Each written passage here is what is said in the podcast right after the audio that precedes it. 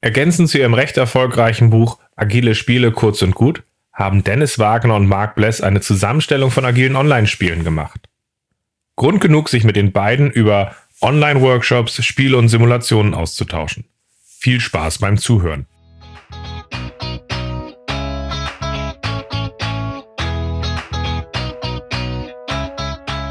Scrum ist einfach zu verstehen. Die Krux liegt in der Anwendung für deine Zwecke in deinem Kontext.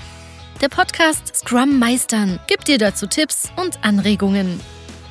Moin Moin, herzlich willkommen zu einer neuen Folge meinem Podcast Scrum Meistern. Ich bin sehr froh, dass Marc Bless und Dennis Wagner heute dabei sind, weil wir wollen über Online-Workshops, Spiele und Simulationen sprechen. Schön, dass ihr dabei seid. Hallo. Hallöle. Wir mal wieder. Ja, stimmt. Das ist eine Folge mit Leuten, die schon mal da waren. Und warum sind sie wieder da? Weil ich gern mit ihnen quatsche und es auch anderen gut gefallen hat. Könnt ihr mal ganz kurz für die, die noch keine Folge mit euch gehört haben, euch äh, kurz vorstellen und vor allem, äh, was euch mit den Themen äh, Workshops, Spiele und Simulationen verbindet? Fang du mal an, Marc. Jetzt wollte ich gerade sagen, fang du mal an, aber wir fangen mal an. Ja, was verbindet uns mit agilen Spielen und Simulationen und Workshops und das alles vor allen Dingen nicht nur offline, sondern mittlerweile auch online?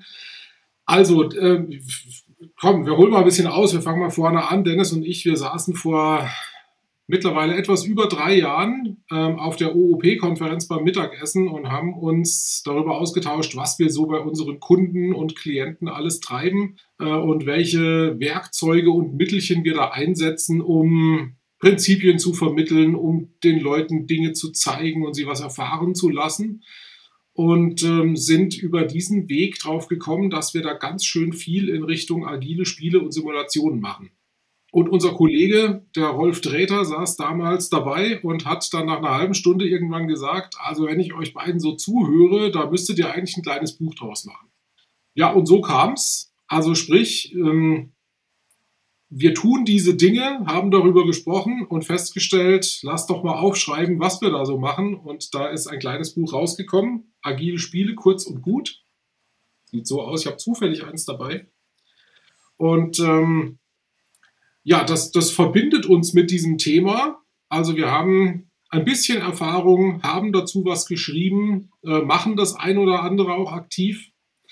Und äh, von dem her würde ich sagen, sitzen wir heute hier. Genau. Genau. Hat der Marc schon sehr schön zusammengefasst. Also, wenn er sagt, wir haben ein bisschen Erfahrung, dann liegt das daran, dass wir beide, glaube ich, schon diverse Jahre bis in zweistellige Zahlen hinein als Agile Coaches freiberuflich unterwegs sind. Und klar, da gehört das in den Werkzeugkoffer und äh, da sind wir beide auch noch Spielkinder und machen das dann noch gerne und machen das manchmal auch schön zusammen und demzufolge hat sich das angeboten. Passt. Was übrigens ein bisschen ein anderer Zugang ist, äh, als von mir zu spielen, weil tief im Inneren habe ich Spiele eigentlich immer gehasst. Und dann habe ich leider festgestellt, dass sie helfen. Und jetzt sehen mich ja einige durch so die eine oder andere Spieleentwicklung irgendwie, Ralf, das ist doch der mit den agilen Spielen. Und das ist dann irgendwie für, für so diesen Gesellschaftsspiele-Hasser äh, an der Stelle ist das schon ein bisschen verwirrend. Aber ich komme langsam damit klar und tatsächlich jetzt, wo die Zwillinge halt größer werden, die Älteren, ähm, macht es auch Spaß, mit denen zu spielen, aber für mich war es tatsächlich vor allem ein sehr effektives Werkzeug gewesen. naja. Ja, Kinder sind durchaus hilfreich, die eigene Sicht auf Spiele nochmal zu rekalibrieren, will ich es mal nennen. Aber klar, ich meine, ähm, ich glaube, Marc und ich sind beide grundsätzlich schon Spielkinder, aber der Beruf bringt es halt einfach mit sich, dass man das äh, als Werkzeug auch schon länger benutzt und dann, wenn man so ein bisschen affin dazu ist, ist es nur leichter. Genau. Aber das bringt mich eigentlich zu meiner ersten Frage. Äh, wo ist für gute äh, Agilität, Interaktion, Spiele und Simulationen besonders wichtig? Also wo brauchen wir das? Wo hilft uns das? Wo hilft uns das weiter, dass wir da einen guten Zugang finden oder dass wir es auf den nächsten Level erheben? Da hätte ich gern von jedem von euch einfach mal so eine Aussage zu.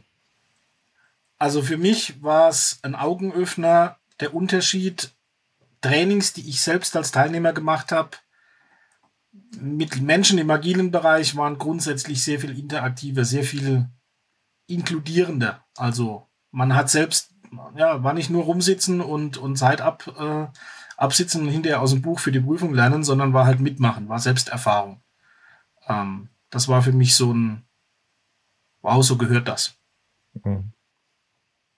Ja, für mich sind es immer die die Punkte, wo, wo Leute oder Teams Dinge mal ganz konkret auch erfahren sollen. Also nicht irgendwie mit einem Upfront äh, ähm, Frontaltraining äh, irgendwelche Theorien beigebracht bekommen, so nach dem Motto, so und so funktioniert das und äh, das müsst ihr jetzt einsehen und deswegen machen wir das so, sondern ähm, ja die Situation, wo wir mit spielerischen Ansätzen und bei mir am liebsten mit, mit Simulationen Dinge vermitteln können, greifbar machen, fühlbar machen für die Leute und das auf einem, ähm, auf einem etwas abstrakten Niveau und dennoch nah genug dran, dass der Transfer in die, in die eigene Welt und die eigene Arbeitsumgebung äh, leicht fällt und stattfinden kann. Mhm. Also quasi, es hilft dabei, das zu lernen, was schwer aus Büchern zu lernen ist, was man halt selber erleben muss. Genau, ja. Was zeichnet für euch dann ein gutes Spiel aus? Zwei Dinge. Man lernt was bei und es macht Spaß. Mhm. Marc? Ich würde sagen, tatsächlich die Möglichkeit, die Erfahrung konkret gemacht zu haben oder machen zu können und ein umfangreiches und hilfreiches Debriefing. Das ist für mich eigentlich der wesentliche Faktor. Und dann spielt es gar keine Rolle, ob der Spiel- oder Simulationsverlauf jetzt in Anführungszeichen richtig geklappt hat, sondern da kann eigentlich passieren, was will. Und wenn wir ein gutes Debriefing machen, ähm, können wir all das, was da passiert ist, nutzen, um die entsprechenden Erfahrungen nochmal transparent zu machen und zu reflektieren, was da jetzt eigentlich, warum passiert ist und wie wir das nutzen können in unserer echten Umgebung, in der wir da drin sind als Team. Oh. Absolutamente. Also das ist auch direkt Anekdote. Es gibt halt so ein paar Spiele, bei denen ja, machen wir hinterher Zahlenauswertung. Ähm, als ich das angefangen habe vor vielen Jahren, habe ich mir immer Sorgen gemacht, was muss ich tun, damit da die Zahlen in dem gewünschten Zielbereich sind. Die Sorge habe ich heute gar nicht mehr. Eben genau, was Marc beschreibt. Und da geht mal was schief und da hat mal einer einen Trick gefunden, der mir auch als Trainer oder, oder als Facilitator nicht klar war. Und dann sehen die Zahlen bei denen anders aus. Aber das ist egal. Ich kann trotzdem drüber reden. Ich kann trotzdem vermitteln, was ich eigentlich vermitteln möchte. Ähm, da kann man, da kann man, glaube ich, relativ entspannt rangehen und äh, ja, die Erfahrung hilft dann, äh, wenn man das ein paar Mal erlebt hat, dass die Zahlen nicht so richtig darlegen, was man sich vornimmt, aber es trotzdem gut funktioniert. Hey, ist doch alles gut. Aber du meinst quasi, dass eigentlich ein gutes Spiel auch ein gewisser Resonanzkörper ist, in den man halt eintaucht äh, und aus dem man dann halt auch ein Feedback kriegt, wie die Leute darauf reagieren. Also die besten Spiele für mich sind halt nicht diese Scripted Reality Spiele, wo einer sagt, Mark hat jetzt eine 5 gewürfelt, du musst jetzt lächeln. Ähm, ja. Und jetzt hat äh, äh, Dennis eine 2 gewürfelt, du bist jetzt traurig und jetzt ärgerst du den Mark, weil du bist traurig. Das ist für mich so ein bisschen, für mich sind die Spiele, die, die den Freiraum haben, in der diese Resonanz entsteht und dann plötzlich halt auch etwas Freies entstehen kann, was äh, häufig auch eine sehr starke Selbstoffenbarung ist. Das geht für mich zumindest an der Stelle auch so weit, dass Leute so spielen, wie sie arbeiten. Also gerade wenn ich so ein Team habe, was gut eingespielt ist, die machen auch ein tolles Spiel und äh, rocken das. Und eine Gruppe, die es geschafft hat, sich fünf Jahre auszuweichen, die scheitern an den einfachsten Spielen. Ich weiß nicht, wie da eure Erfahrung ist. Genau. Ja, das ist genau so. Also da, da wird viel an bestehender Organisationskultur oftmals sichtbar, ne, wie die Leute überhaupt an so ein Spiel rangehen wie die sich koordinieren, wie die über Zielsetzungen sprechen, wie die sich dann finden, wie der Ablauf stattfindet, inwieweit die eine Führung brauchen und erwarten ne, und quasi hilflos irgendwie im Raum gucken, wer jetzt hier äh, der Chef ist, der die Ansage macht. Also all diese Dinge sind, sind oftmals tatsächlich sichtbar oder werden sichtbar und äh, das ist total spannend, mhm. das zu sehen und zu beobachten und auch das wieder in die Reflexion am Ende reinzugehen. Ja, ich würde eure Punkte, was ein gutes Spiel auszeichnet, noch um zwei Punkte, glaube ich, ergänzen, jetzt wo ich so für mich drüber nachgedacht habe. Das eine, was mir immer ganz wichtig ist, ist, dass Spiele, ähm, wenn ich sie im agilen Kontext zur Vermittlung einsetze, auch stark an dem, was ich damit vermitteln will, ausgerichtet sind. Jetzt habe ich zum Beispiel äh, beim Pizzaspiel, äh, beim Kanban Pizzaspiel, was ich ja mitentwickelt habe, die Situation gehabt, dass mir ständig Leute zum Beispiel vorgeschlagen haben, können wir da nicht noch einen Kunden einführen oder das? Und was wäre, wenn wir in der vierten Runde eine Calzone einführen, die plötzlich äh, explodiert und alles durcheinander wirft. Und ich habe die Leute immer gefragt, äh, gute Idee, aber wozu? Ja, finde ich geil. Und ich habe manchmal die Sorge, dass Leute Spiele überaufblähen mit tollen Ideen, die dann halt aber gar nicht mehr auf das einzahlen, was ich rüberbringen will. Ich weiß nicht, äh, ihr habt ja einen besseren Überblick geschaffen, auch über verschiedenste Spiele. Gibt es Spiele, wo ihr so dieses, dieses, dieses, diesen Funktionalitäts- und Detailreichtum und dieses Überborden als sinnvoll erlebt habt oder sind die Guten gerade nicht auch sehr fokussiert? Tatsächlich sprichst du etwas Wichtiges an. So wie Marc und ich das mit den Spielen verstehen und versuchen zu vermitteln, sind sie nicht Selbstzweck. Also wir spielen nicht um des Spielens willen, zumindest im Allgemeinen nicht, ähm, sondern wir wollen ja was dabei vermitteln. Und die Frage ist da auch immer, plump gesagt, der Return on Invest helfe ich dem Erkenntnisprozess der Spielenden, wenn ich da noch Details hinzufüge. Und wenn die Antwort darauf ein Schulterzucken, ein vielleicht oder sogar ein deutliches Nein ist, dann hat das wieder nichts mehr mit dem Zweck des Spiels zu tun. Man muss an der Stelle natürlich auch sagen, jetzt reden wir so, als, als wären die Spiele immer nur für Grundvermittlung bei Anfängern sinnvoll. Gibt natürlich auch so Aspekte wie Teambuilding oder gibt Aspekte ähm, einfach nur ne, Moderation, wenn ich einen, einen Workshop mache und die Leute sind nach dem Mittagessen alle irgendwie im Suppenkoma und sind müde, dann, dann spiele ich auch mal ein Spiel nur dafür. Also nur für Bekämpfen des Suppenkomas oder ähnliche Dinge oder einfach ein bisschen Bewegung reinkriegen. Das kann man schon auch machen. Das gehört schon auch mit in, zum Handwerkszeug dazu. Aber das, wie soll ich sagen, ähm, das ist dann der vielleicht etwas weniger ernste Teil. Oder wenn ich, keine Ahnung, Teambuilding, ihr habt ein Team, die spielen einmal im Monat irgendwie abends irgendwas zusammen. Ja, das ist Raum zum Ausprobieren. Da zählt es auch mit zur Entfaltung der Teilnehmer und vielleicht des Moderators. Ja, mit dazu, da auszuprobieren und vielleicht mal die Grenzen auszuloten und so Sachen neu dazu zu erfinden. Aber das ist vielleicht wirklich eine andere Kategorie. Mhm. Also ich höre jetzt von euch drei Kategorien, habe ich bisher rausgehört. Vielleicht habt ihr noch mehr. Ich habe dieses Lernen, Vermitteln, Erfahren als eine. Äh, ich habe diese Sache in Richtung von Teambuilding. Ich habe die Sache von Energizern und Aktivierung nach Pausen. Seht ihr noch weitere Kategorien von agilen Spielen?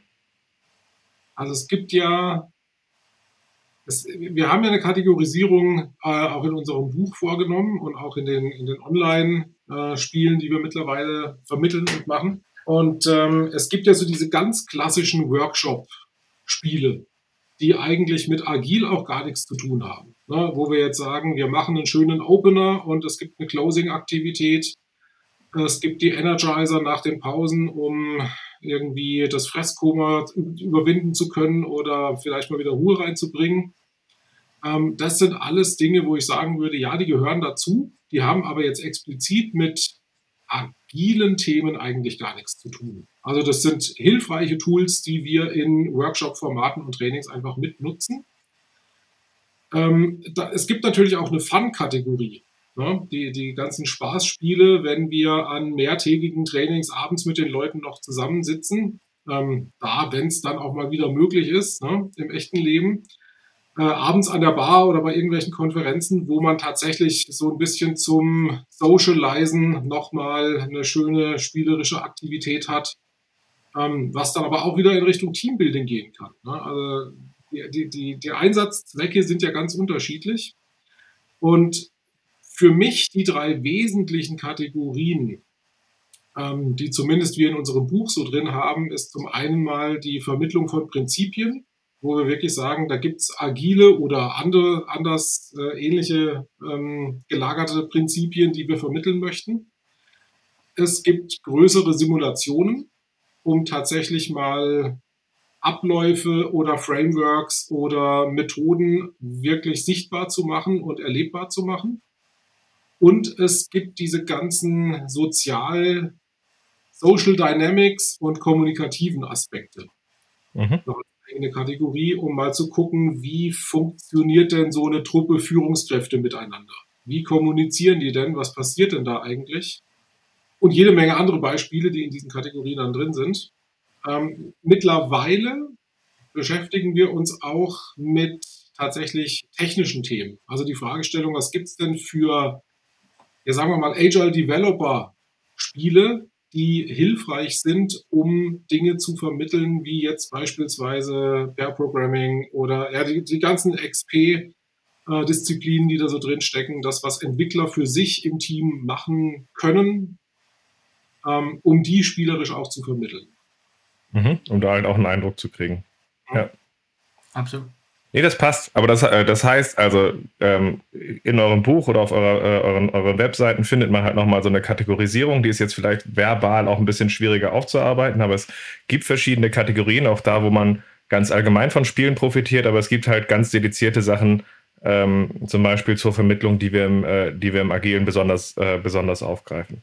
Und dann ist halt der Punkt dabei, äh, wenn wir auf die Qualitäten gerade drauf geguckt haben und gesagt hat, es geht vor allem ums Lernen, Spaß auch in der Sache, des, natürlich auch des Spaßes willen und der Auflockerung wegen, aber halt eben auch, dass Leute sich da drin verlieren können und dass es halt eben dann zu diesen Learning Objectives äh, aufgebaut ist, so dass daraus etwas entstehen kann. Das ist das, was ich jetzt mitgenommen habe.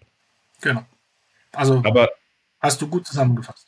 Die Learning Objectives oder beziehungsweise eben der Zweck von so einem Spiel oder einer Simulation, das ist auch ein ganz wesentlicher Aspekt, der immer zu, zu bedenken ist. Also sich wirklich auch die Frage zu stellen, was will ich denn meinem, meinem Team oder meinem Teilnehmerkreis jetzt gerade vermitteln? Was brauchen die denn? Was sind denn die, die Prinzipien, die Themen, um die es jetzt geht? Und dann zu gucken, mit welcher spielerischen Aktivität oder mit welcher Simulation kriege ich das denn am besten ähm, gerade in den Raum, den ich hier habe. Was durchaus eine Herausforderung ist. Ähm, da zählt ja auch so ein bisschen dazu, wie weit sind diejenigen ähm, bei welchem Stand, bei welcher Kultur sind diejenigen, mit denen eventuell gespielt werden kann oder soll. Äh, wir haben öfter die Frage, warum nennt ihr das Spiele? Warum nennt ihr es nicht Simulationen, wenn ihr so viele Simulationen drin habt? Ähm, jetzt, wer Marc und mich kennt, weiß, dass wir da beide so ein bisschen äh, aufrührerisch unterwegs sind. Ähm, es nicht Spiel zu nennen, ist manchmal ein, ein, ein Kalkül, wenn Leute dafür einfach noch nicht offen und nicht bereit sind. In der, also auf der Arbeit Leute wie ich, die Probleme mit Spielen haben, ja. Genau, auf der Arbeit im, im, im professionellen Umfeld wird im Allgemeinen ja erwartet, dass wir dieses Spielerische zu Hause lassen. Ne, dass, wir, dass wir das Emotionale weglassen und nur mit dem Rationalen auftauchen. Solche Dinge. Ja, wir sollen engagiert sein, uns, uns voll einbringen an der Stelle, aber das bitte ohne die andere Seite. Genau, das muss doch, das muss doch alles ernsthaft sein. Wir sind ja hier nicht zum Spaß. Ne? So.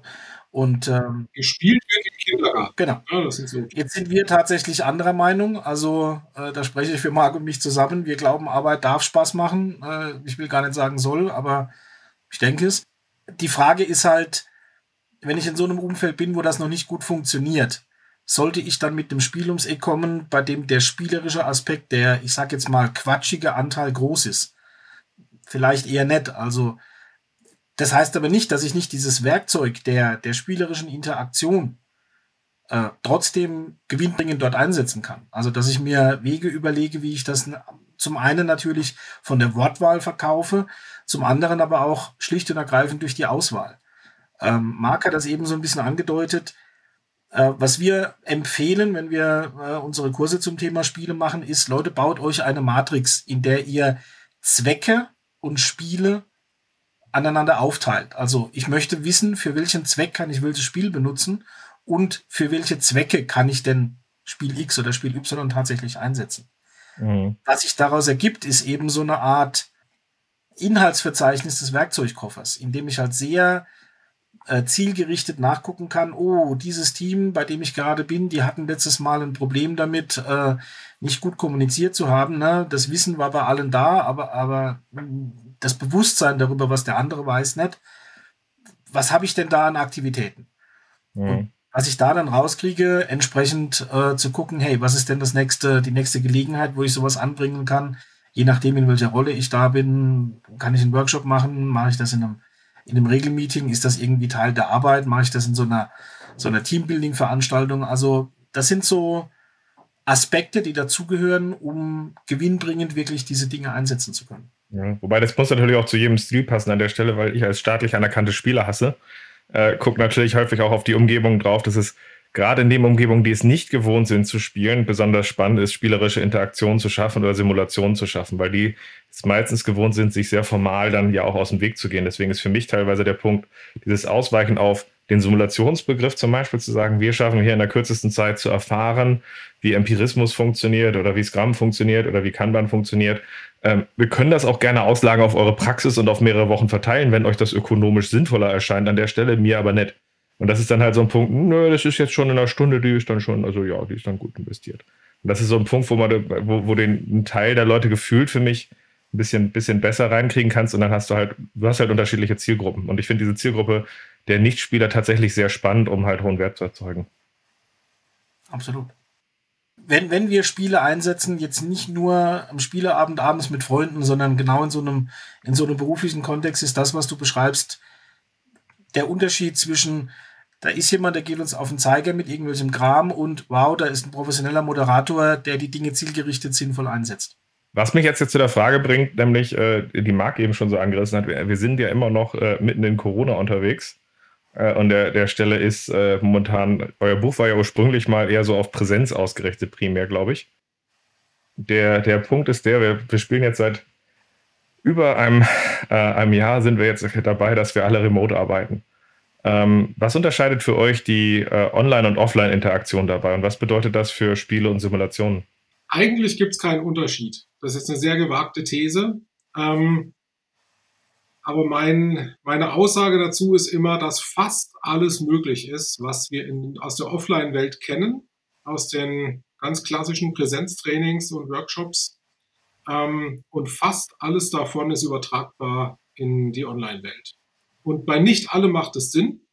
Also es gibt tatsächlich eine, eine Reihe von agilen Spielen und Simulationen, die wir so online nicht einfach eins zu eins übernehmen können, weil zum Beispiel Ballpoint Game.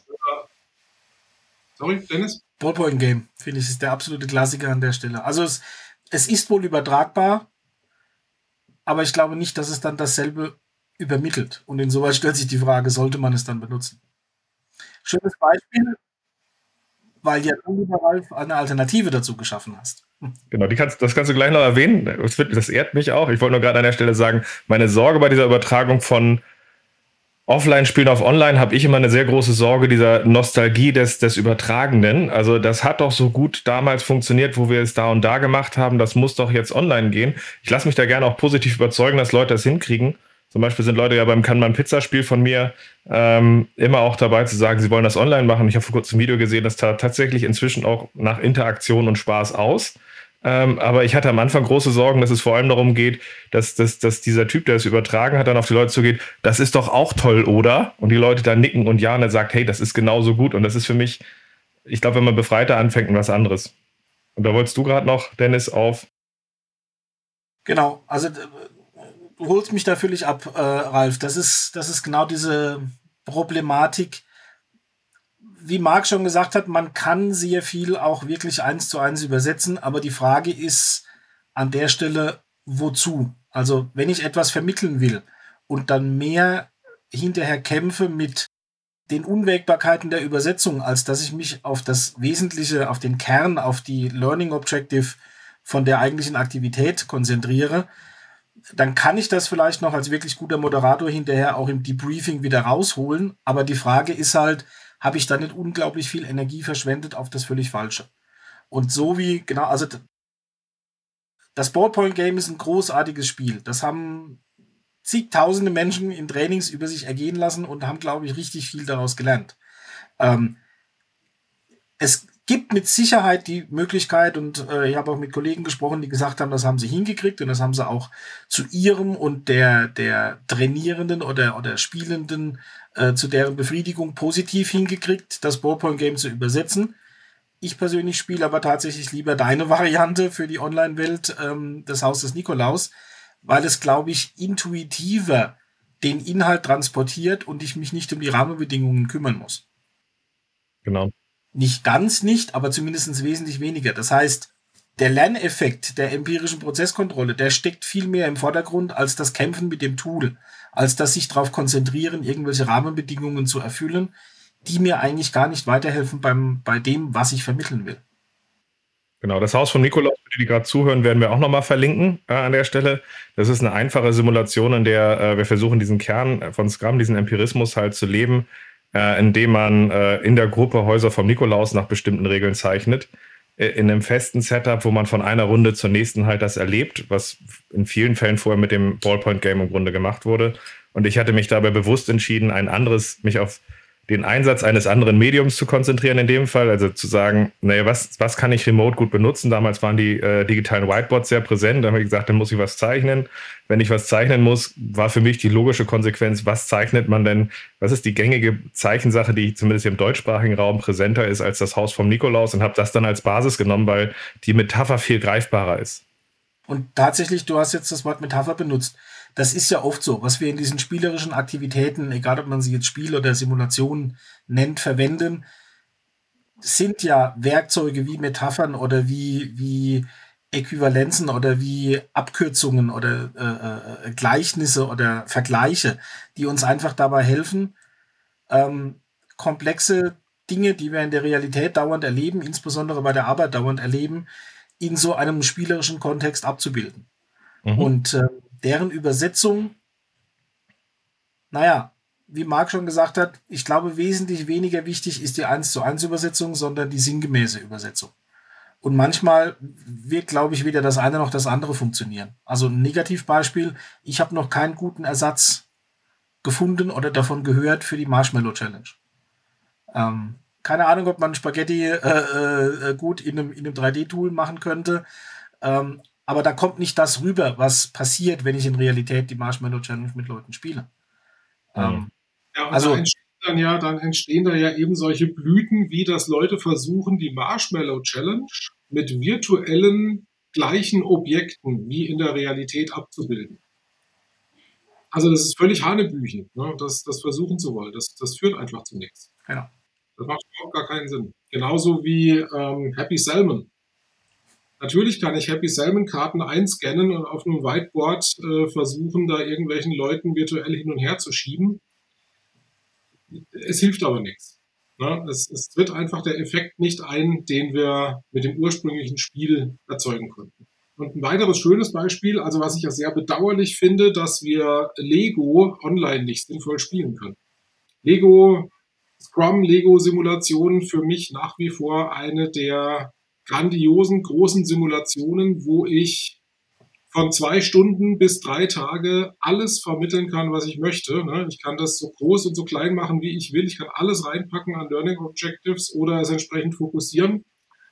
Ähm, da gibt es keine, also für mich bislang keine sinnvolle 1 zu 1 Abbildung in der Online-Welt. Was dem keine natürlich nahe kommt, und wo ich genau so eine Flexibilität habe, sind dann solche Umsetzungen wie Scrumtail beispielsweise, ja, die ich auch ganz großartig und lange über, über mehrere Stunden oder Tage gestalten kann. Und wo ich auch wieder die Wahl habe, was packe ich denn da rein, auf was fokussiere ich das, das Learning, was ich, was ich da am Ende erreichen möchte. Ähm, aber es ist halt eine völlig andere Mechanik, ja, die letztendlich aber zu dem gleichen Learning Objective dann einzahlt. Also du siehst da, siehst du sowas wie die Scrum-Tail, siehst du eine Alternative zum, zum, zum, zur, zur Simulation von Scrum End-to-End mit Lego für dich, Dennis? Was benutzt du da? Oder benutzt du da was? Tatsächlich bin auch ich da eher auf der Scrum-Tail-Schiene. Äh, äh die Problematik ist, ähm, ich habe zwei verschiedene Varianten erlebt, wo jemand versucht hat, Lego zu, äh, zu übersetzen. Das eine mit einem Lego 3D-App, äh, ähm, mit einer Lego 3D-App und das andere mit Minecraft. Und die Problematik ist, das kann vielleicht funktionieren, wenn du da, ähm, keine Ahnung, Vollprofis in der jeweiligen Zielapplikation hast. Ähm, aber in dem Moment, wo eine Einstiegshürde besteht, übersetzt du nicht mehr das, was du in Lego hast. Lego ist halt für fast alle Menschen, mit denen ich in dem Zusammenhang je zu tun hatte, völlig intuitiv benutzbar. Selbst jemand, der noch nie selbst Lego besessen hat, kann in drei Minuten lernen, damit umzugehen. Das gilt für die meisten 3D-Werkzeuge am Computer nicht. Hm. Ehrlich gesagt, du hast die, die Online-Whiteboards erwähnt. Wir sind jetzt über ein Jahr in der Pandemie ähm, und wir haben viele, viele, viele Erfahrungen gesammelt in Online-Workshops. Mir begegnet es immer noch und ich mache auch heute immer noch bei jeder größeren Session irgendeine Anfangsaktivität, um die, um die Einstiegshürde klein zu halten. Also hier, sucht euch mal einen Avatar, zieht mal ein Post-it rein und schreibt euren Namen drauf. Auch das ist nach über einem Jahr durchaus noch ein Punkt, bei dem der eine oder andere sagt, ich weiß nicht, wie das geht. Oder mein Computer ist zu langsam, da spinnt irgendwas. Äh, äh ich kann da gerade nicht mitmachen. Und da das ist halt. Da sage ich übrigens den Leuten beim, äh, bei solchen Spielen wie diesem äh, Haus vom Nikolaus, so sagt den Leuten, falls Leute jetzt weg sind oder euer, bei einem der Rechner spinnt, das ist Teil des Spiels. Oder habt ihr Umgebung, wo nie jemand krank wird? Da gucken die einen an, doch, dann ist das Teil des Spiels. Und die Frage, wie ihr euch dazu aufstellt. Sehr schöner Punkt. Das hilft mir nur nicht, wenn's, wenn ich gar nicht anfangen kann. Ja, klar. Also ich gebe dir völlig recht, Ralf. Diese, diese Unwägbarkeiten des Lebens, die sind nun mal normal und auch die, äh, na, wenn die Simulation eine gewisse Größe hat oder einen gewissen Umfang im Lerneffekt, will man das gar nicht weghalten. Ähm, nichtsdestotrotz, so ein Mindestmaß an Interaktion muss stattfinden, damit ich Ja, irgendwas davon habe. Und das ist halt einfach die, die Voraussetzung, an der ich es öfter auch, naja, vielleicht nicht scheitern sehe, aber doch zumindest straucheln. Ähm, wenn halt wirklich die einfachsten Interaktionen überfordern sind. Wenn, wenn die Hälfte in einem, in einem 80 äh, noch nicht einmal auf das Board kommt oder dort nicht in der Lage ist, die einfachsten Interaktionen zu machen, dann werde ich dort nicht dasselbe Ergebnis haben. Wenn ich in der Realität eine Kiste Lego auf den Tisch geleert habe, weiß ich, dass was passiert. Genau. Und ich glaube, ich mache tatsächlich zu äh, Workshops im Remote-Raum, mache ich tatsächlich, glaube ich, nochmal eine separate Folge, einfach um diese Punkte einzugehen und dieses Unsägliche. Hört auf, die Leute mit Tools zuzuschmeißen und äh, da, da jeden in der Orientierungslosigkeit zu schicken, äh, weil, der, weil der dachte, guck mal, Miro oder Moral ist doch toll und dann verlieren sich die Leute drauf, obwohl er es gar nicht braucht an manchen Stellen. Ich glaube, das ist nochmal noch mal ein ganz eigenes Thema. Aber genau dein, dein Haus des Nikolaus. In diesem sehr hilfreichen, äh, in der sehr hilfreichen Animation sind Pfeile dargestellt. Ähm, was immer passiert, ist, der ein oder andere benutzt das Pfeilwerkzeug, statt einfach nur ein Zeichenwerkzeug, um einen Strich zu malen. Das führt Übrigens- immer zu Schwierigkeiten. Übrigens, ein Drittel der Leute versucht, diesen Pfeilen zu folgen, weil ich die Animation zu schnell gestellt habe. Was auch immer sehr, sehr lustig ist. Aber sag mal, ich habe ich hab tatsächlich, ich hab tatsächlich für, für, für, für Marks Punkt als große Simulation, ich habe die Scrum-Tail nie gemacht, weil ich sie nicht gebraucht habe.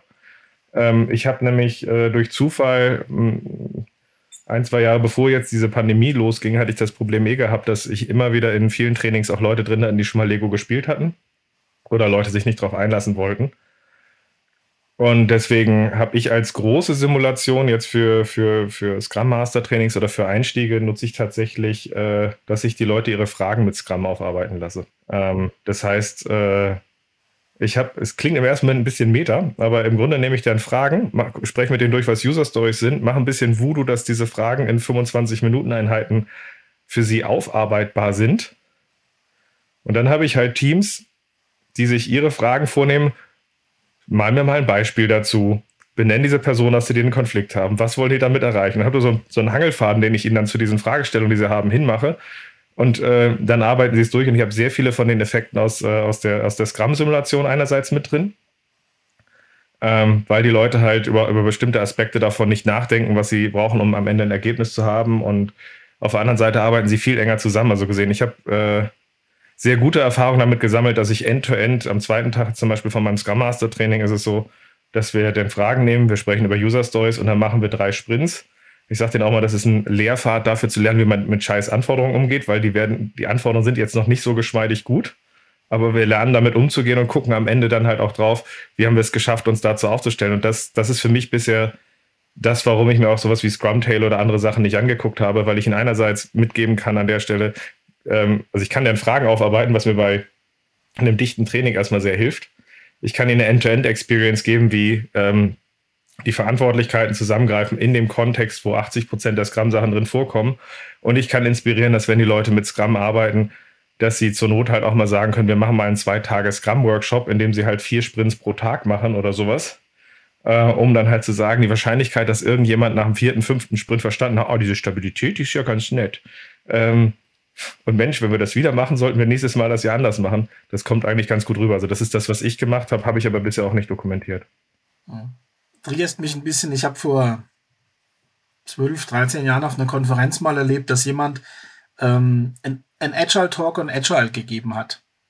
Ähm, der hat also quasi Fragen gesammelt, dann hat er die, die Gruppe durch Handzeichen priorisieren, abstimmen lassen für eine, für eine Priorisierung und hat dann in mehreren Sprints die Beantwortung der Fragen abgearbeitet mit äh, Nachpriorisieren. Ähm, das Anwenden der Prinzipien, ähm, die wir aus den verschiedenen Methoden und oder Frameworks kennen, in einem ganz anderen Zusammenhang ist eine, ist eine schöne Möglichkeit, sich dem zu nähern. Bin ich, äh, bin ich sehr überzeugt aus eigener Anschauung von beiden Seiten äh, äh in so genau. einem Workshop oder, oder äh, Vortragssetting. Ähm, kann ich sehr gut nachvollziehen. Also wie gesagt, funktioniert für mich, für, funktioniert für mich gut an der Stelle, wobei äh, es ist halt auch ein riesiger Unterschied. Eine ganze Menge Scrum-Trainer und Scrum-Vermittler arbeiten halt damit, dass sie sagen, ihr Training ist wie Scrum und sagen, wir machen dann alle, alle, alle halbe Tag machen wir mal eine Reflexion und wir haben irgendwelche Burndown-Charts und so weiter. Aber am Ende sind sie immer noch im Lead und treiben den Inhalt da irgendwie rein.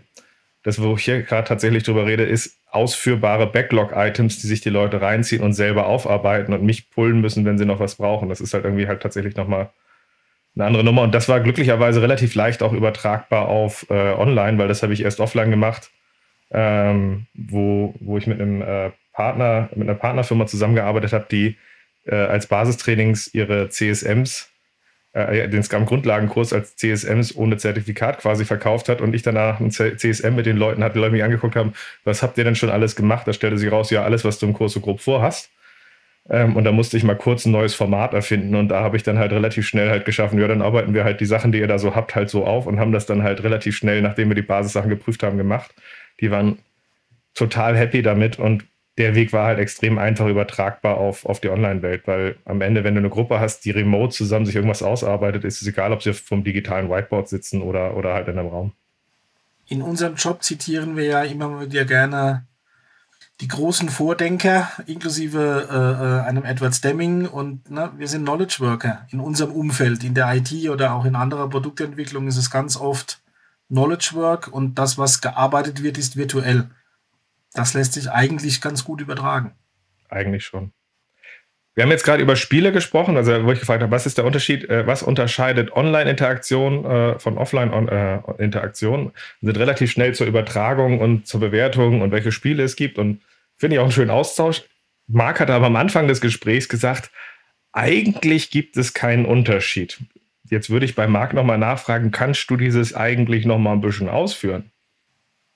Also meine Aussage beziehe ich dahingehend auf, darauf, dass wir die Learning Objectives, wenn wir, wenn wir die betrachten und uns überlegen, was brauchen wir denn eigentlich? Was braucht das Team? Was ich bin jetzt allgemein bei Online-Interaktion. Ich bin jetzt tatsächlich einfach, ich dachte, ich äh, frage vor allem nach allgemeinen Online-Interaktion zur Offline-Interaktion, jetzt nicht nur auf Spiele bezogen. Was da der Unterschied ist. Also natürlich mhm. ist der große Unterschied, dass wir, dass ganz viel Empathie verloren geht zwischen, zwischen Offline und Online. Also natürlich, idealerweise sehen wir die Leute, so wie wir uns jetzt hier auch gerade per Video noch äh, zugeschaltet sehen und können da Mimik ablesen, können zumindest ähm, gut, relativ gut interpretieren, findet mein Gegenüber meine Aussage jetzt äh, zutreffend oder eher ablehnend oder verärgere ich vielleicht irgendjemanden oder gibt es gerade eine große Freude oder wie auch immer. Ne? Das ist alles äh, relativ gut noch ablesbar. Spätestens, wenn wir die Kameras aushaben oder uns auf die Arbeit auf dem, White, auf dem virtuellen Whiteboard fokussieren, dann kriegen wir unsere Mitspieler und, äh, und Gegenübers einfach nicht mehr so mit. Na, dann mhm. geht der Fokus weg eigentlich von der menschlichen Interaktion oder von der zwischenmenschlichen Interaktion auf die rein technische Interaktion. Da kommunizieren wir noch über Sprache ähm, und ansonsten über die Position von Mauscursern, die sich dann irgendwo begegnen oder wo wir mal gucken, ne, ich hole euch jetzt mal zu mir, das ist so ein ganz äh, oft zitierter und gehörter Satz. Seht ihr meinen Cursor? Oder im Concept Board oder in Miro, wie auch immer, auf den, auf den Moderationsknopf drückst und sagst, so, jetzt seht ihr mal, was ich sehe. Und plötzlich sind sie dann alle wieder weg. Ne? Also das, da entstehen ganz andere Dynamiken natürlich. Ähm, und du weißt auch oftmals einfach gar nicht, sind die Leute überhaupt noch bei dir? Sind die bei der Gruppe? Ähm, oder holen sie sich gerade einen Kaffee oder sie haben sonst irgendeine Ablenkung? Das ist dann oftmals einfach nicht mehr sichtbar. Und das macht einen genau. großen. Wobei böse gesagt, das kommt ja schon auch in Offline-Workshops vor, dass jemand nicht so bei der Sache ist, müde ist, äh, gerade auf ein naja, ich sag mal, in größeren Organisationen gerne mal den Notebook offen hat äh, und noch nebenher ein bisschen was arbeitet oder E-Mails beantwortet. Ähm, insoweit ist das auch da äh, in vieler Hinsicht wieder Aufgabe des Moderators, wie man das, wie man damit umgeht, ob man das einfängt, ob man das irgendwie an den Pranger stellt oder ob man das halt einfach ignorieren kann oder muss, weil es die Situation ist. Mhm. Ähm, ich habe öfter irgendwie Workshops, da sind dann Leute dabei, die sind gerade in Rufbereitschaft für IT-Betrieb. Denen kann ich nicht sagen, ihr macht jetzt euer Notebook zu und hört hier gefälligst komplett zu. Das passt halt nicht. Ich kann ihnen ihren Job verbieten und ne, die Bude muss laufen. Irgendjemand muss ja auch für den Workshop bezahlen. Ähm, also von daher, das ist etwas, da gibt es nicht wirklich richtig oder falsch, da muss man halt mit umgehen. Und je mehr online, desto mehr sind wir von Technologie abhängig, desto schwieriger sind halt diese Dinge, die wir quasi von, von Kindesbeinen an in, in menschlicher Interaktion gelernt und geübt haben, nicht mehr so einfach zugreifbar. Also, wie Magia gesagt hat, ne, wenn ich die Leute nicht mehr sehe, wird es schwierig. Also mir geht Bandbreite verloren. Ich sehe Körpersprache nicht mehr, ich sehe Mimik nicht mehr. Wie kompensiert ihr das? Ich, ich vergleiche den immer mit einem richtig großen Workshop. Ne? Wenn du auf der Bühne stehst und vor dir sitzen zwei, drei, vierhundert Leute, dann siehst du bei denen in den letzten zwei Reihen einfach nicht mehr, ob die gerade gähnen oder ob die noch richtig dabei sind. Ähm, da kann man sich natürlich ein paar Tricks aneignen und versuchen, hm, entweder von der Bühne runter durch die Reihen laufen oder irgendwie sich immer einzelne Personen rauspicken und das ein bisschen abwechseln. Aber es braucht dann einfach auf der einen Seite Tricks und auf der anderen Seite Erfahrung, damit umgehen zu lernen. Und ich glaube, das gilt in der, in der Online-Welt genauso. Also kann man sich das mit ein paar Tricks irgendwie herzaubern oder gibt es da auch wirklich echte Techniken? Äh, kann ich es durch den, den Aufbau des Workshops auch machen? Also, ne, wenn ich, wenn ich nicht weiß, ob die Leute noch bei mir sind, äh, entlasse ich sie halt nach einer gewissen Zeit in eine Gruppenarbeit und, und wandere dann in die Gruppen. Da kann ich mich viel mehr auf die Einzelnen konzentrieren äh, und vielleicht mal versuchen rauszukriegen, wie schaut es denn aus, sind sie noch dabei? Also einer deiner, einer, einer deiner konkreten Art und Weisen, damit umzugehen, sind zum Beispiel äh, Gruppenarbeiten, weil die Leute in der kleineren Gruppe anders agieren und rumgehen. Und da muss man nicht mehr so viel laufen, wenn man zum Beispiel in Zoom drin ist, weil man klickt sich da kurz durch und die Leute sind auch überrascht, wenn du das schnell machst. Marc, was ist so einer deiner Sachen, wie du konkret damit umgehst, äh, mit diesem, dass es anders ist, dass du weniger Bandbreite hast, dass die Dynamiken anders sind, dass der Zusammenhalt anders ist oder dass du den Pausen vielleicht nicht siehst, wie Leute dann irgendwie abdampfen? Ähm, was ich mittlerweile in fast allen Workshops mache, ist ganz am Anfang die Positionierung, wie sehr bin ich heute eigentlich gerade hier. Also die Leute wirklich zu fragen, auf einer Skala von 0 bis 10, wie sehr bin ich jetzt fokussiert auf das, was wir hier gerade tun? Und das kann eine Null sein, weil ich gerade in Rufbereitschaft bin und ich genau weiß, dass in fünf Minuten einer klingelt. Das kann sein, dass in einer Stunde kommt hier eine Möbellieferung und ich muss mal eine Viertelstunde raus. Das kann aber auch sein, dass ich mich seit drei Wochen auf nichts anderes freue, als hier heute an diesem Workshop dabei zu sein und ich bin voll auf einer 10 und ich habe die Kinder aus dem Haus geschafft, der Hund äh, war auch schon Gassi, ne, hier kann nichts passieren. Und um einfach das ähm, auch der gesamten Gruppe gegenüber transparent zu haben, dass es vielleicht Leute gibt, mit denen wir nicht die ganze Zeit hier rechnen können oder die vielleicht mit ihren Gedanken gerade ganz woanders sind, weil sie ein brennendes Problem auf dem Tisch liegen haben, um was sie sich eigentlich viel eher kümmern wollten, sollten, müssten, wie auch immer. Mhm. Und ähm, das zweite ist tatsächlich mehr so eine, so eine Haltung, wie ich an die Sache rangehe. Ähm, wenn ich da diese ganzen Host-Leadership-Prinzipien mir angucke, ist das eigentlich ein Angebot, was ich hier mache. Es gibt Leute, die sind jetzt hier dabei in meiner Session und ich kann denen nur das Angebot machen, dass sie hier sich aktiv beteiligen können und dass sie dabei sein können und dass sie mitmachen. Wer das nicht tut, der wird seine Erwachsenen hoffentlich guten Gründe haben, das dann gerade nicht zu tun. Und ich fokussiere mich, ich fokussiere mich auf die Aktiven, die das Ganze dann mitgestalten. Mhm. Und das mit Angebot finde ich ein wertvoller Punkt. Also, wenn jemand nicht mitmacht, muss das ja nicht nur dran leiden, äh, nicht nur dran liegen, dass er mich als Moderator nicht leiden kann, ähm, sondern es geht ihm vielleicht auch einfach gerade nicht so gut. Also, ich denke, ein Punkt, der absolut nicht zu vernachlässigen ist, ist, ähm, ja, gibt den Begriff der Zoom-Fatigue. Also wer schon seit Monaten acht Stunden am Tag vor dem Computer sitzt, ähm, dem viele menschliche Interaktionen, ne, die typischen äh, äh, Kaffeemaschinengespräche und, und, und Flurfunk äh, völlig abgeht, das, das, das greift auch einfach geistige Gesundheit an. Das ist ein Thema, mit dem man, mit dem man sinnvoll umgehen soll. Äh, ja, natürlich, wenn ich vorne auf der Bühne stehe und mir viel Arbeit äh, zum, zum äh, Vorbereiten gemacht habe, fühlt sich das für mich vielleicht blöd an, wenn jemand gerade nicht so richtig mitmacht. Aber derjenige kann das vielleicht einfach gerade nicht. Und dann ist es auch eine wichtige Aufgabe, darauf Rücksicht zu nehmen und damit umgehen zu lernen. Und das vielleicht auch, wie Marc beschrieben hat, ein bisschen abzufragen oder sich andere Werkzeuge zu überlegen und zu sagen, hey, hier ähm, ein, ein ganz wichtiger Tipp, äh, ich, ich sorge dafür im Allgemeinen, wenn ich größere Workshops habe, dass ich mindestens einen Co-Moderator habe. Der kann mir helfen bei technischen Schwierigkeiten, der kann mir aber auch genau dabei helfen.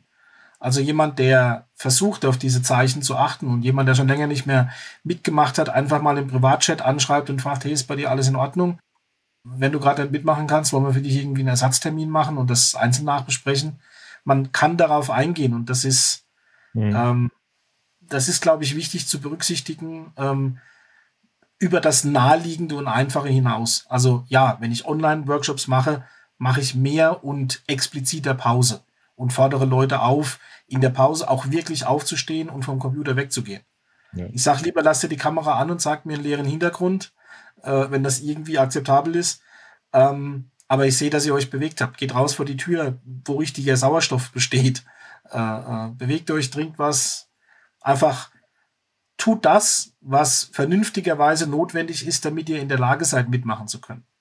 Was ich noch ergänzend mache, ist, ähm, was ich für mich relativ bewährt, das ist aus diesen ersten Online-Trainings äh, im, ähm, im, März entstanden. Ich, ich bin kein großer Fan von Working Agreements vom Trainer äh, oder vom Workshop-Leiter am Anfang vorlesen zu lassen, der dann sagt, das ist jetzt wichtig, seid ihr dabei, weil man von der Teamdynamik in so einer ja, Chef, tolle Idee, Chef. Wir sind ja gerade alle im Forming, also wir finden das alle gut. Äh, äh Marc, mach weiter so. Wuh, wuh, wuh. Ähm, das ist so, natürlich kann ich mich später darauf berufen, aber ich finde das von der Dynamik her meistens ein bisschen schwierig, weil es halt meistens abgenickt wird. Äh, was ich mir angewöhnt habe, ist, ich frage die Leute relativ am Anfang, ähm, was ist wichtig dafür, dass das jetzt ein Weltklasse-Workshop oder ein Weltklasse-Training wird, wenn ich es äh, länger mache. Und sammle es einfach nur ein und wir machen dazu dann nur zu akuten Sachen, wie zum Beispiel zu Pausen, machen wir dann einmal kurz Absprachen zu wirklich akuten Sachen, wo es jetzt am Anfang hilfreich ist, damit anzufangen. Bei allen anderen Sachen mache ich eine Umfrage direkt nach der Mittagspause und sage, so das habt ihr gesagt, es ist euch wichtig, damit es ein Weltklasse-Training sind. Wir haben jetzt erste Interaktion gemacht. Ich hätte jetzt gerne mal eine Einschätzung, was von dem äh, sagt ihr, ist okay und brauchen wir auch gar nicht weiter drauf gucken. Und was sind Sachen, wo er sagt, äh, da besteht Handlungsbedarf. Und dann haben sich viele Sachen aus der Empathie der Gruppe und der Automatismen in einer Gruppe schon gelegt. Und da muss man auch gar nicht weiter drauf eingehen. Aber sagen, an der und der Stelle müssen wir rangehen und es kommt halt von ihnen und es ist, äh, wird halt mit reingebracht. Und so schaffe ich es ein bisschen mehr Ownership zu erzeugen, dass es ein gemeinsames wird. Und ein bisschen auch diese Gruppendynamik, weil wenn du zwölf Leute zusammen hast, die vorher noch nie was gemacht haben, denen sagst, sind diese Regeln okay für euch und habt ihr noch was, sagen die immer irgendwie zu mir, sagen die immer, super. Ähm, und das habe ich für mich so ein bisschen durchbrochen. Was? Also ein ähnlicher Effekt wie die Roti-Abfrage am Ende. Ne? Return on Time Invested, da kommt immer eine 4 raus.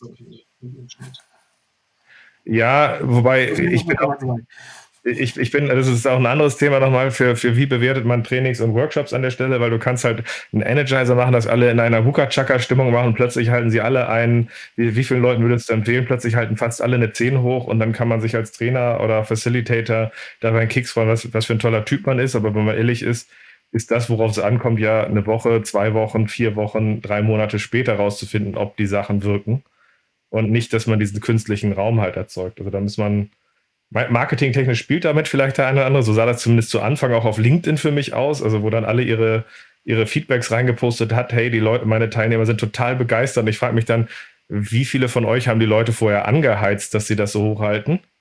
Äh, und bei wie vielen war es jetzt so wirklich? Weil ich glaube, es ist, es ist ja auch möglich, wirklich gute Workshops zu machen. Ich habe ja bei mir auch das Feedback gekriegt, dass 50 Prozent, über 50 Prozent meiner Teilnehmer aus Offline-Trainings gesagt haben, sie, sie fanden mein Online-Training besser. Das finde ich marketingtechnisch immer noch ein Hammersatz, den ich irgendwo einbauen muss. Ähm, aber, aber der Punkt dabei ist der, was ist, was ist vertrauenswürdiges Feedback und wie viel kann man davon im Training einsammeln? Tatsächlich glaube ich, dass das sogar in der, in der Online-Welt ähm, naja, dass es da Werkzeuge gibt, die uns das vielleicht einfacher machen. Ähm, wenn es um Feedback geht, also was ich zum Beispiel bei einem Roti, solange ich ihn gemacht habe, immer gemacht habe, ist das Ding nach außen hängen. Äh, nicht in den Raum, sodass nicht der eine, der zehn Minuten früher weg muss, für alle sichtbar sein Votum abgibt, sondern ne, das machen wir draußen. Also allein dieser Schritt mit, du sollst in der Lage sein, ohne Angst vor Bewertung durch andere dein Feedback abgeben zu können. Also anonym. Ich kann ein Menti aufmachen, ne, da steht ein, ein, ein, weiß nicht, mittlerweile sechs- oder siebenstelliger Code und da kann jeder zu jedem Zeitpunkt irgendwas hinmachen und äh, na, das geht mit dem Handy, das hat sowieso jeder äh, alle Stunde mal in der Hand. Das finde ich ist eigentlich sogar inklusiver als andere äh, Mittelchen, die man, die man früher so machen musste, weil äh, viele Menschen einfach in der großen Gruppe auch auch Unsicherheiten plagen, dass sie da sich nicht exponieren wollen oder nicht zeigen wollen, dass sie jetzt der Stinkstiefel sind, der das gerade nicht gut fand. Mhm. Ähm, da ist so anonymisiertes Feedback äh, echt ein Fortschritt, ehrlich gesagt. Ja, das, was wir auch schon in unseren Online-Trainings mit Google Forms gemacht haben, wo du wirklich auch qualifiziertes Feedback äh, explizit anfragst. Ne? Sag uns doch mal ganz konkret dieses und jenes, was wir noch wissen wollen zum Training, ähm, mit dem du dann auch viel mehr anfangen kannst. Und die Leute keine Angst haben müssen und es auch da wieder freiwillig ist überhaupt was zu hinterlassen. Unter ja. allen, die NPS 10 abgegeben haben, verlosen wir einen 50 Euro Amazon-Gutschein. Wird bestimmt gut. Coole Idee. Aber ja. tatsächlich, äh, tatsächlich, äh, tatsächlich hat, mir, hat mich online, äh, online dazu gebracht, deutlich eher mit den Leuten eine Woche später nochmal in die Interaktion zu gehen. Das ist halt eine andere Art von, von Feedback. Es sind nicht so viele Überraschungen dabei gewesen, wie ich mir erhofft habe, aber es ist halt einfach eine Sache, wie guckst du zurück, was kommst du mit rein? Und das finde ich halt unglaublich wertvoll. Absolut. Also ich meine, eine gute Umfrage, finde ich, was, was Bewertung angeht, ist anonym und beinhaltet die optionale Möglichkeit, einen Namen dazu zu schreiben oder irgendeine ähm, eine Chance, in einen 1 zu 1 Austausch zu gehen. Wenn jemand das will, möchte ich das ermöglichen, aber wenn jemand das nicht will, darf ich es, glaube ich, keinesfalls erzwingen, denn sonst verfälsche ich pauschal, was ich zu messen gedenke. Ich würde jetzt gern zum Abschluss kommen und ich habe noch eine letzte, ein letztes, einen letzten Themenbereich, den ich mit euch machen will, weil wir haben ja darüber gesprochen, hey, was zeichnet gute Spiele im Allgemeinen aus? Ein bisschen auch darüber, welche Arten von Spielen es gibt, was unterscheidet Online und Offline. Da haben wir so vor allem drauf geguckt, auch bei Spielen, auch die Gefahr des, äh, der romantischen Verklärung der Übertragung, waren jetzt gerade nochmal dem Unterschied eigentlich von Online und Offline ganz allgemein. Aber ihr habt ja so eine Übersicht geschaffen zu Online-Spielen an der Stelle und habt euch, äh, habt euch aufbauend auf eurem Buch gesagt, Mensch, in dem Buch haben wir dazu noch nicht viel drin, habt da was gemacht. Ich hätte gern von euch zwei Sachen noch zum Abschluss von, diesem, äh, von dieser Folge. Und zwar einerseits, für wen ist das gedacht? Warum ist das cool? Gern auch an einem Beispiel festgemacht. Äh, und vielleicht, wenn ihr noch einen zweiten Tipp habt für die Leute, achtet darauf, dass ihr das und das bei Spielen macht. Wäre das nochmal ganz cool. Also, ihr habt da was Cooles gebaut, erzählt doch mal. Ja, wir haben gebaut. Was haben wir gebaut? Letztendlich, ähm, die Fragestellung ist ja, was von all diesen Dingen, die wir da im Buch beschrieben haben, also die ganzen Offline-Themen, die wir, die wir im Buch haben, was davon ist denn online möglich?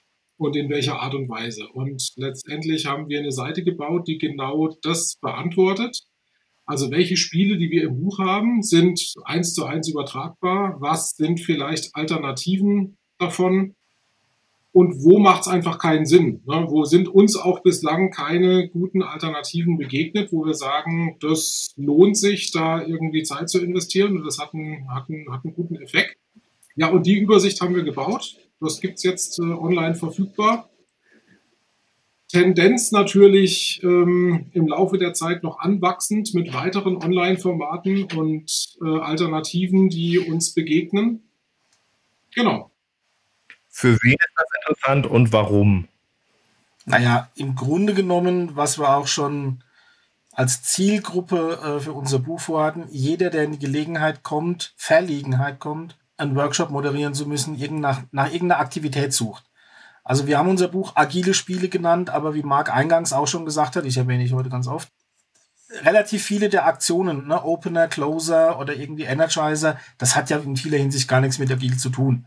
Also das ist einfach nur Workshop-Moderation. Jeder, der das macht, der das braucht, äh, ja, kann sich da hoffentlich und, und, und dankenswerterweise und auch gerne bedienen.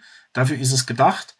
Äh, und wenn dann die Vermittlung des ein oder anderen Grundprinzips aus, aus Agil und Lean und aus anderen Dingen, äh, die wir jetzt sehr schätzen, damit rüberkommt, dann äh, glaube ich, beschweren wir uns nicht. Also ähm, du kannst natürlich die klassischen Rollen runterbeten und sagen, das ist was für, für Scrum Master und für Agile Coaches, aber im Grunde genommen ist das ein Ja und und nicht ein Ja oder.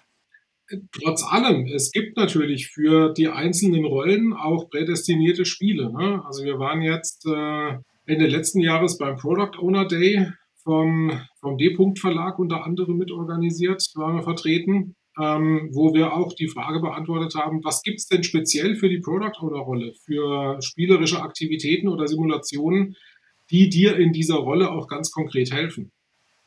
Also die Frage lässt sich da auch beantworten. Cool. Was ist ein, äh, äh, ein letztes Statement zu Online-Spielen von euch? Von jedem nur ein Satz.